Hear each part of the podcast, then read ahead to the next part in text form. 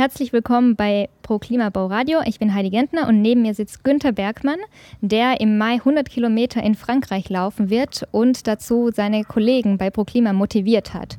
Und ähm, Günther ist schon ein paar Mal 100 Kilometer gelaufen und zwar exakt dreimal am Stück, jeweils unter 30 Stunden. Er wird gleich sagen, wie schnell er tatsächlich war. Und zwar für die Organisation Oxfam Trailwalker. Was ist denn deine Motivation, nochmal 100 Kilometer zu laufen und warum hast du dafür ein Pro-Klima-Team auf die Beine gestellt? Ja, also dieses Jahr werden wir in Frankreich laufen, weil der Oxfam Trailwalker in Deutschland dieses Jahr nicht stattfindet. Die machen so eine Evalu Evaluation. Ähm, deswegen sind wir dann umgeswitcht auf Frankreich einfach, weil eben Pro Klima auch in Frankreich vertreten ist. Noch kurze Zwischenfrage, was ist denn der Oxfam Trailwalker? Kannst du das noch kurz erklären? Genau, der Oxfam Trailwalker ist, äh, also Oxfam ist erstmal eine Organisation, die aus dem englischsprachigen Raum kommt, die mittlerweile in über 15 oder in äh, viel mehr Ländern vertreten ist, aber in 15 Ländern einen Trailwalker durchführt. Ähm, Oxfam selbst unterstützt insgesamt durch Direkthilfe, also Hilfe zur Selbsthilfe und durch Kampagnen ähm, arme Länder Ne? Also einfach mit äh, Hilfe zur Selbsthilfe oder eben auch Kampagnen, die die Ursachen von Armut und Hunger und so weiter bekämpfen oder aufzeigen.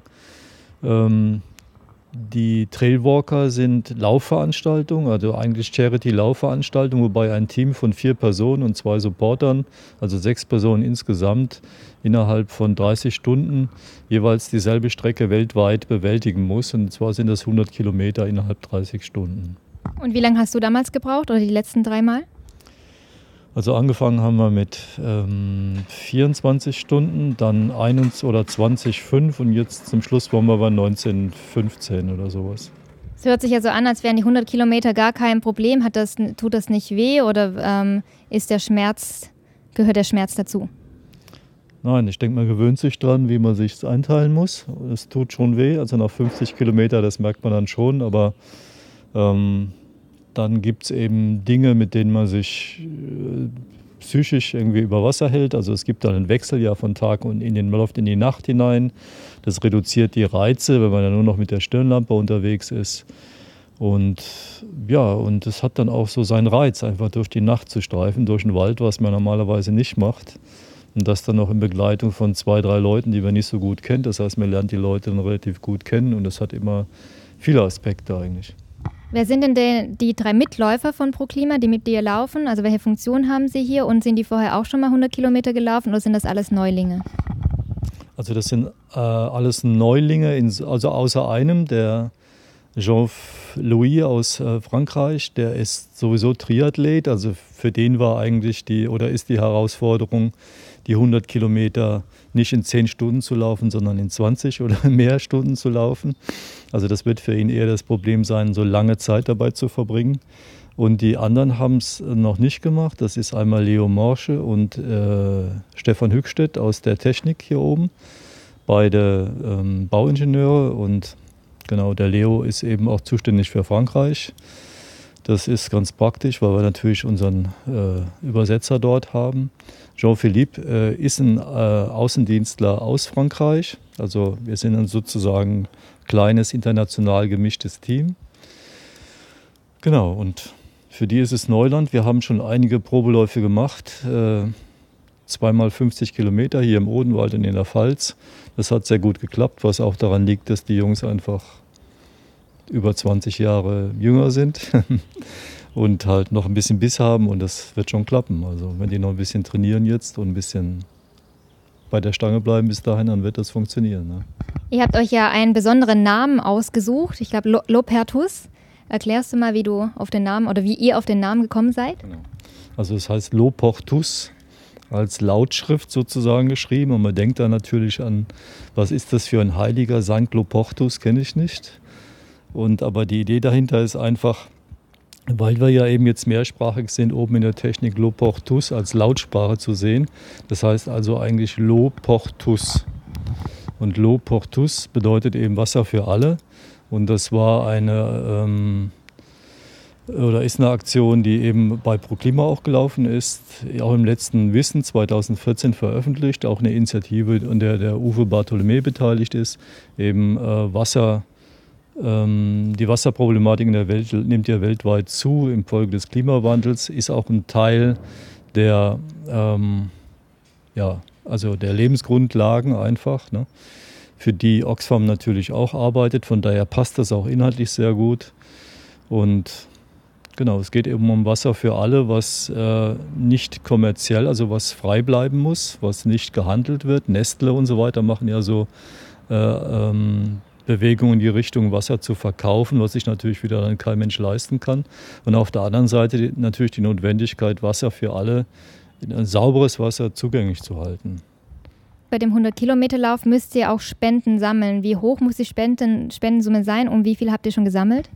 Also die Spendensumme muss sein, mindestens 1500 Euro, um in Frankreich zu starten.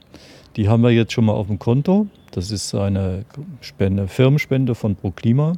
Wir werden aber jetzt demnächst eine äh, Kampagne starten mit unserer Redakteurin Heide Genter. Die wird in Frankreich dann die Hölle lostreten und dann werden wir eben noch sehr viele Spenden unterstützt von unseren ähm, äh, Franzosen, also Jean-Louis Jean-Louis ähm, in Frankreich dazu bekommen. Das heißt. Und wir hoffen auch, dass wir natürlich außer einen guten Lauf hinzulegen, natürlich auch einen guten Spendenerfolg wieder haben werden.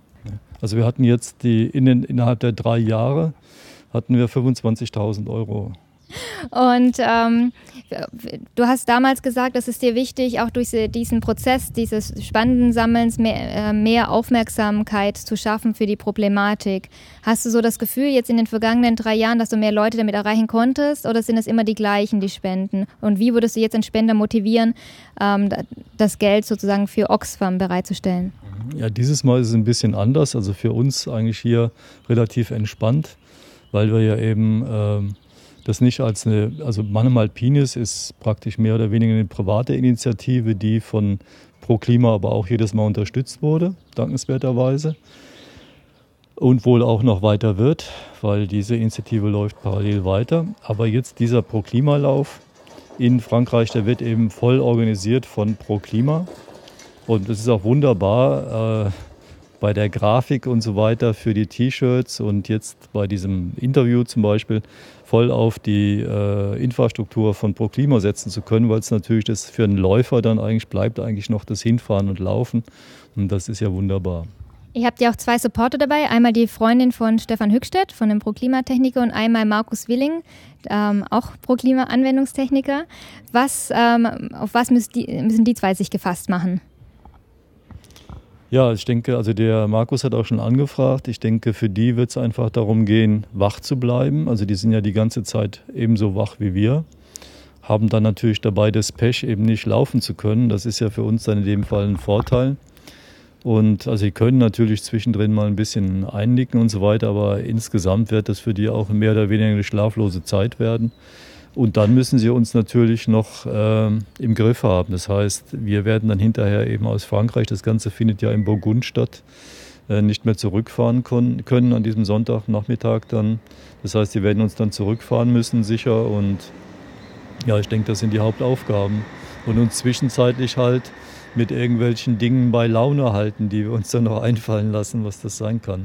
Habt ihr diesmal auch eine Zeit festgelegt, unter welchen, also unter 30 Stunden natürlich, aber wollt ihr irgendwie es noch schneller schaffen, als du es letztes Mal geschafft hast? Nee, ich denke, das Ziel ist nicht schneller zu laufen, also nicht immer schneller zu laufen, sondern das Ziel ist einfach, und das hat letztes Mal auch sehr gut geklappt. Letztes Mal sind wir mit allen drei Teams in unterschiedlichen Zeiten, aber mit drei Teams jeweils komplett angekommen. Und das ist die Hauptsache und das werden wir dieses Jahr auch wieder so machen. Äh, weil wir sind bisher, wie schon gesagt, 50 äh, Kilometer gelaufen, aber eben noch nicht mehr. Und äh, die Strecke ist in Frankreich ein bisschen schwerer, weil es zum Schluss nach oben geht. Das heißt, wir müssen uns ein bisschen Reserven aufheben, um sicher zu gehen. Also ich peile mal eine Zeit an von 22 Stunden und wenn wir die schaffen würden, wäre das schon sehr gut. Wie bereitet ihr euch jetzt vor, mehr mental oder trainiert ihr noch richtig? Ja, man kann noch ein bisschen trainieren bis äh, eine, eineinhalb Wochen vorher. Also die, die letztes, letzte Wochenende aber nichts Schweres mehr und dann die letzte Woche gar nichts mehr. Du, Leo und ähm, Stefan, ihr sitzt ja jetzt ähm, schon länger in einem Büro und arbeitet schon zusammen. Hat das jetzt durch das Training oder diese gemeinsame Sache eure Verhältnis verändert oder ist es gleich geblieben? Also ich finde schon, es macht was aus. Also äh, dadurch, dass wir auch schon mal zusammen gelaufen sind, haben wir natürlich äh, auch Erlebnisse schon gehabt, die wir so nicht hätten, nur rein über die Arbeit. Und das finde ich schon, das ist eine Sache, die verbindet einfach. Und das habe ich auch letztes Jahr gemerkt, als der Klaus Günther dabei war. Das sind einfach äh, 24 Stunden, die einem keiner mehr nehmen kann, sozusagen. Ne? Und du bist ja der Älteste von allen, oder Jean, wie alt ungefähr ist Jean-Louis aus Frankreich? Jean-Louis ist, glaube ich, so um die 40, aber ich weiß es nicht genau. Dann ist es quasi auch ein generationsübergreifendes Team, weil ich glaube, Leo und Stefan sind um, um die 30 herum und dann 40 und. Also Stefans Mutter ist eineinhalb Jahre älter als ich. Und wie alt bist du? Hm, fast 56. Und ähm, wie, wie, hältst, du, hältst, du, hältst du das aus oder wie hältst du dich fit und ähm, willst du weiterhin jeden, jedes Jahr einen 100 Kilometer Lauf machen? Ja, solange das geht, auf jeden Fall, weil das ist eine Sache, die kontinuierlich kommt, die irgendwie Sinn macht. Also es ist kein, kein hohler Lauf, sondern es steckt eine Idee dahinter. Und solange das geht, würde ich das gern machen, ja, weil das, ja, es hält einen schon fit.